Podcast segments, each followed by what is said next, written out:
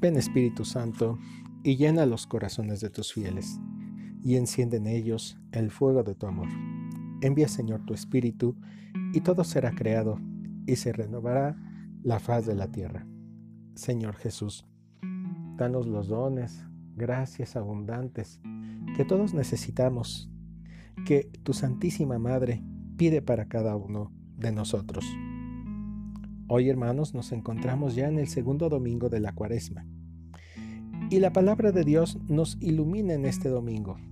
Lucas capítulo 9, versículos 28 al 36. Mientras oraba, su rostro cambió de aspecto. También lo podemos encontrar en San Mateo, hermanos.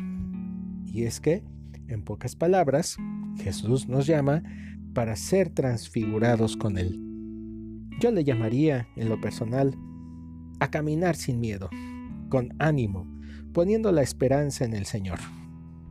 Hermanos, Jesús previamente a estos capítulos ya les decía a los discípulos que tenía que padecer. Primero preguntaba sobre quién era Él. San Pedro en nombre de todos decía que Él era el Mesías. Posteriormente Jesús anunció su pasión dolorosa.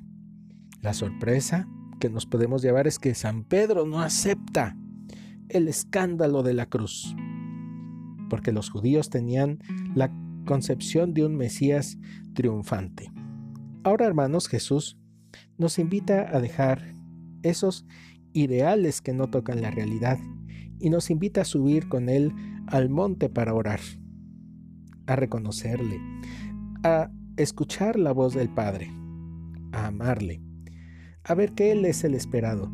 Pero lo más importante, hermanos, es que el Señor nos invitará a bajar a cada uno de nosotros para tocar las distintas realidades que nos rodean.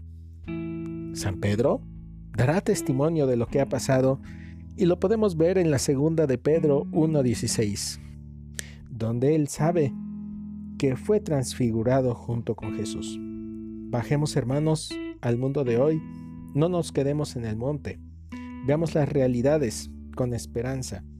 Caminemos en este segundo domingo de Cuaresma rumbo a la Pascua. Soy el Padre Ricardo Bracho García del área de configuración. Dios los bendiga y que nuestro Señor Jesucristo, por intercesión de la Santísima Virgen María, les conceda las gracias y dones que necesitan en estos momentos en el tiempo de hoy. Dios los bendiga.